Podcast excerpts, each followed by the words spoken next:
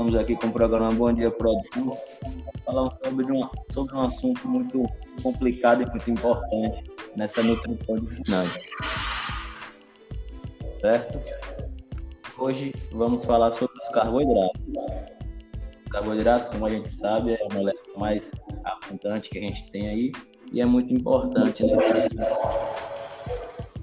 nessa alimentação e nessa uma desses ruminantes.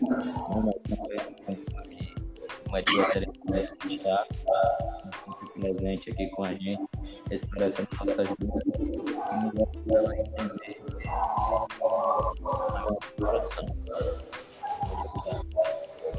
Bom dia, Eduardo. Bom dia a todos os ouvintes do nosso Bom Dia Produtor. Satisfação estar aqui mais uma semana com todos para a gente estar tratando aí mais uma vez sobre assuntos importantes. Você, produtor de leite, você, criador de ruminante, é sempre bom estar aqui para estar respondendo as dúvidas de vocês, estar contribuindo e aprendendo com a experiência aí de cada um.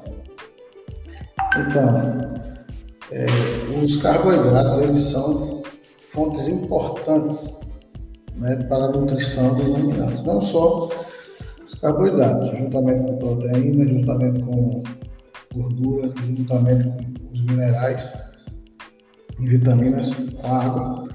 É, mas o carboidrato ele tem uma importância relevante porque é, ele é basicamente a, a, o tipo de nutriente mais abundante na alimentação animal.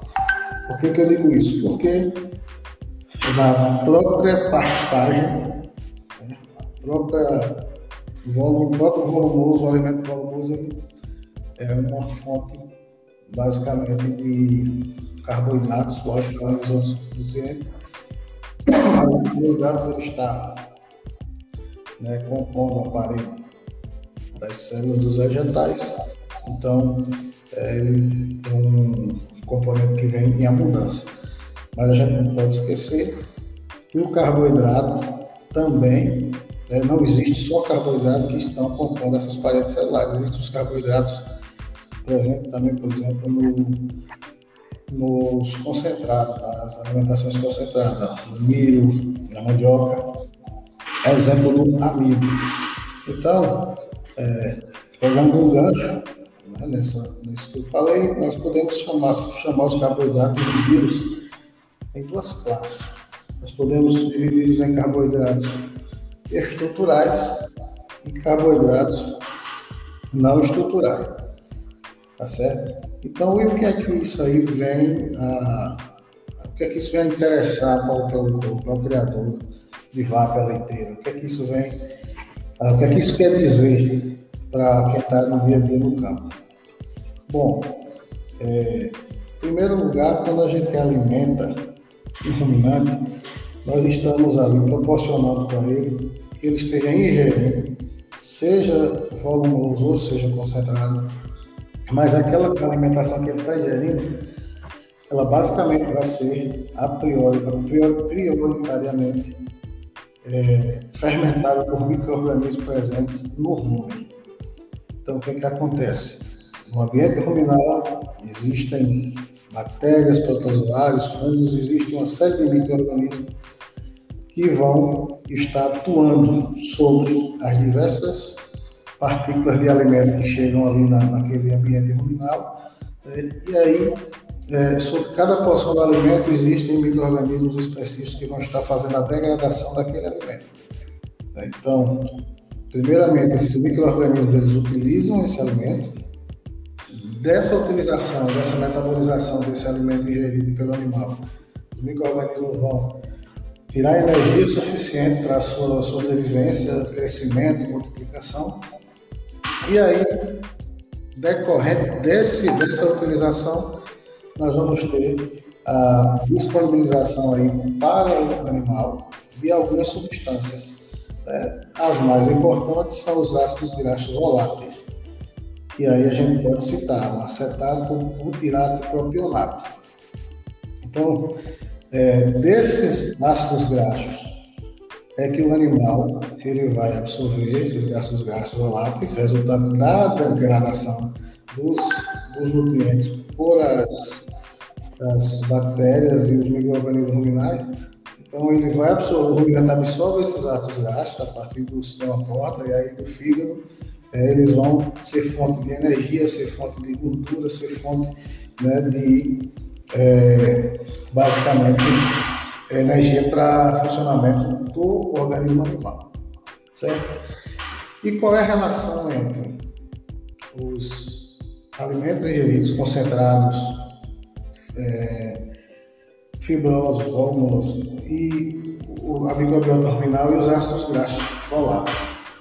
Basicamente, Animal que é alimentado a pasto ou que come muito volumoso, é, decorrente da degradação dos ácidos graxos voláteis, após da, da degradação dos carboidratos estruturais, após a formação do biofilme por conta das bactérias assim, em cima, da, em cima daquela partícula, bactérias é, celulolíticas que vão estar degradando a celulose, transformando essa celulose em é, oligosacarídeos e, e, e, fazendo a ingestão deles para o seu metabolismo, nós vamos ter a formação de uma proporção maior de acetato.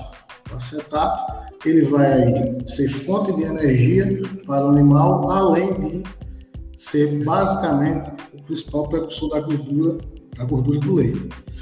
Então, em animais alimentados com a, o volumoso, nós vamos ter uma alta concentração, uma alta formação de acetato.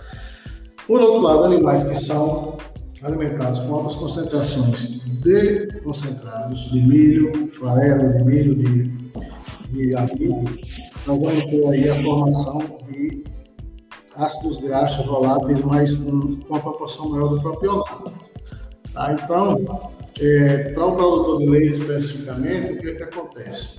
É necessário encontrar um ponto de equilíbrio entre a alta produtividade leiteira, alta produção leiteira, com o alto índice de sólidos desse leite, de gordura desse leite, uma vez que a, a indústria ela remunera melhor leites com teores de gordura mais elevados. Então, não adianta o produtor ter uma uma produção elevada, né, de, de, utilizar muito concentrado, ter uma produção elevada de, de leite e esse leite ter pouca gordura. O mercado não remunera o produtor né, de, de, com, com um incentivo. A remuneração ela vai ser mínima. Então, o ideal é que, e, e por outro lado, também não adianta você, o produtor, sustentar os animais basicamente à base de volumoso, ter um leite gordo, mas ter pouco leite. Então, o desafio é encontrar o meio termo entre essas duas situações e aí esse, esse meio termo ele vai exatamente ser resultado do balanceamento né, do fornecimento entre concentrado e volumoso. Volumoso ele vai ser sempre ofertado em uma quantidade maior tá? e o concentrado ele vai ter que chegar para ter uma, uma um acrescento maior, melhor na, na produção leiteira. Então, basicamente, quando a gente fala em manejo dos animais aí com relação à nutrição, os carboidratos, nós estamos tratando disso. E aí, para maiores informações, o amigo produtor pode estar contando com a gente, mandando carta, fazendo ligação, e aí a gente pode estar fazendo maiores esclarecimentos. Valeu, doutor Tiago, muito obrigado. Mais uma vez esclareceu muito nossas dúvidas, certo? e, como sempre, falando o que o produtor quer ouvir, o que o produtor pode entender, certo? Mais uma vez, muito obrigado a todos os ouvintes e vamos ficando por aqui. Muito obrigado.